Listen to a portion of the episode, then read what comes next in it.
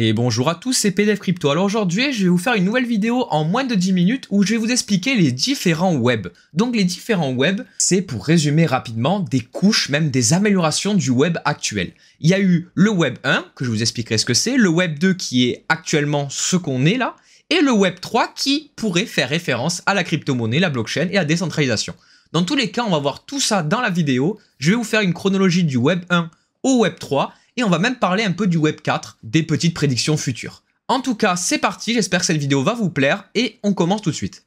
Alors le Web 1, peut-être pas beaucoup de gens l'ont connu parce que c'était vraiment à l'époque. Le Web 1, il faut savoir que c'était simplement en fait un portail d'information où les utilisateurs recevaient passivement des informations sans avoir la possibilité de publier des commentaires et des réactions. Voilà à quoi ressemblait le début d'Internet. C'était à l'époque où euh, sur les premiers ordinateurs on pouvait juste consulter des pages jaunes mais on pouvait jamais les modifier, on pouvait juste simplement les lire. Donc c'était des pages statiques, il y avait juste des hyperliens qui permettaient de se rediriger euh, vers d'autres documents ou d'autres pages du site, mais c'était vraiment le strict minimum. Après, il faut savoir qu'à l'époque du Web 1, tout coûtait cher, les ordinateurs, Internet et tout, donc pas beaucoup de gens l'avaient, mais vous savez, vous imaginez à l'époque, c'était quand même révolutionnaire déjà qu'avec un ordinateur, on pouvait voir les contacts de tout le monde et plein d'actualités. Donc voilà pour le Web 1. Maintenant, on va s'attaquer au Web 2 et là, vous allez voir, ça va plus vous parler parce que c'est le Web actuel. Donc le Web 2, c'est en général 90% des gens qui ont commencé là. C'est donc là l'arrivée, enfin, ça y est, de la modification et de la création de contenu. Donc enfin, on est sorti du Web 1 où on pouvait juste voir l'information. Là maintenant, on peut se connecter à des gens, participer à des choses, c'est-à-dire modifier des articles,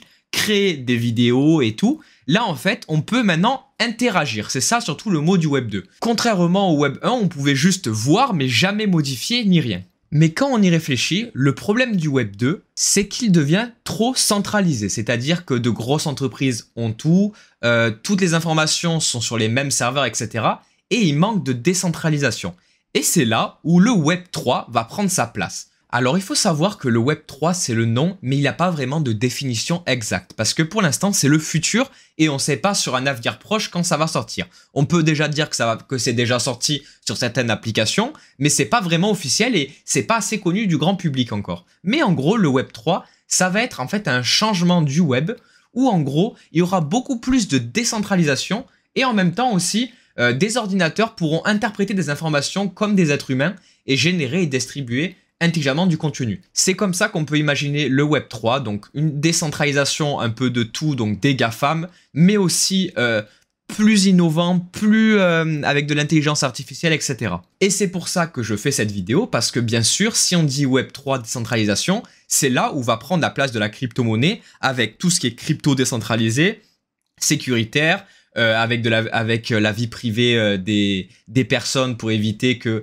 les données fuitent de partout, mais aussi et surtout tout ce qui est la blockchain. C'est-à-dire avoir la traçabilité des informations sûres en ayant les bonnes sources et tout. C'est ça le Web 3. Donc c'est vrai qu'on voit plein de projets actuellement dans la crypto qui disent oui je suis le Web 3, oui machin Web 3 machin, sauf que réellement on ne sait pas vraiment la définition d'un Web 3. C'est vraiment le global de ce que je vous ai dit et après, c'est, on verra au fur et à mesure du temps comment va se diriger le Web 3. Mais pour moi, au niveau de ma pensée, je dirais que le Web 3, c'est la décentralisation et tout ce qui est euh, IA, intelligence artificielle, etc.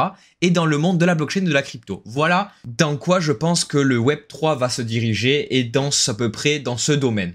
Dans tous les cas, je pense qu'on va voir l'évolution. Déjà, on le remarque avec les cryptos, euh, le nombre de gens qui s'intéressent à la blockchain, les grosses entreprises, etc.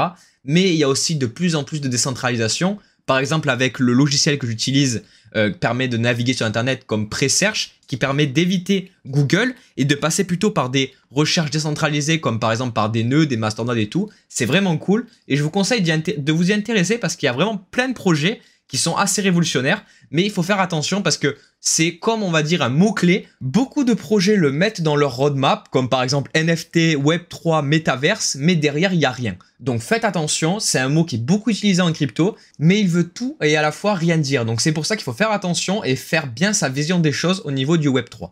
Et pour le Web 4, bah alors c'est encore plus futuriste, il y a des gens qui disent que ça va être beaucoup d'intelligence encore plus artificielle, on aura des assistants virtuels encore plus développés, Enfin, vraiment, limite, on n'aura même plus de clavier ni, de souris, on pourra faire tout à l'oral. Là, pour ce Web 4, je m'y aventure pas trop, mais c'est vraiment ce qu'ils disent et ce que je retrouve dans différents forums, etc.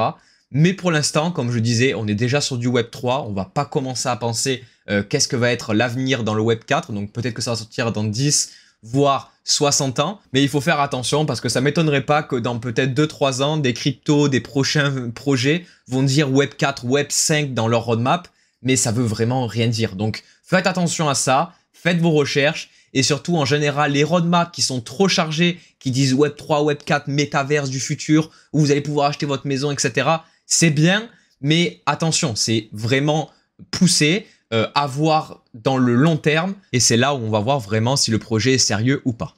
Et voilà, on est déjà à la fin de cette vidéo, j'espère qu'elle vous a plu. Donc je vous ai résumé rapidement en moins de 10 minutes qu'est-ce que c'était les différents webs. Après c'est vrai que c'est plus complexe parce qu'il faut savoir que chaque web, des fois en général, rajoute un nouveau langage qui est encore plus précis et plus personnalisable que les anciens. Donc par exemple, JavaScript était révolutionnaire à l'époque du Web 2, on pouvait faire plein de choses. Donc c'est pour ça il faut se renseigner. Mais pour moi, le Web 3, ça va être vraiment ça. L'univers de la crypto-monnaie, de la décentralisation, peut-être du métaverse, je sais pas. Mais c'est vraiment intéressant et surtout que quand on regarde plein de projets sur CoinGecko ou sur, euh, je sais pas, Twitter, ça nous donne envie d'y croire parce qu'il y a vraiment des projets passionnés, enfin des gens passionnés, des, des projets français même qui sont vraiment super intéressant et des, idées qui veulent révolutionner, on va dire, la vie de tous les jours avec plein d'astuces et tout, je trouve ça super cool, donc c'est pour ça que je suis pressé de voir dans 5-10 ans qu'est-ce que ce Web3 va donner. En tout cas, si cette vidéo vous a plu, vous pouvez poser un petit pouce bleu, un commentaire pour dire votre avis, parce qu'à chaque fois j'adore euh, lire vos commentaires et répondre, parce qu'à chaque fois on peut discuter un peu de ce que vous pensez vous sur certaines cryptos, ou même sur des idées que je dis dans la vidéo, donc c'est super cool, et vous abonner pour être au courant des prochaines vidéos. En tout cas, moi je vous dis à la prochaine. Ciao tout le monde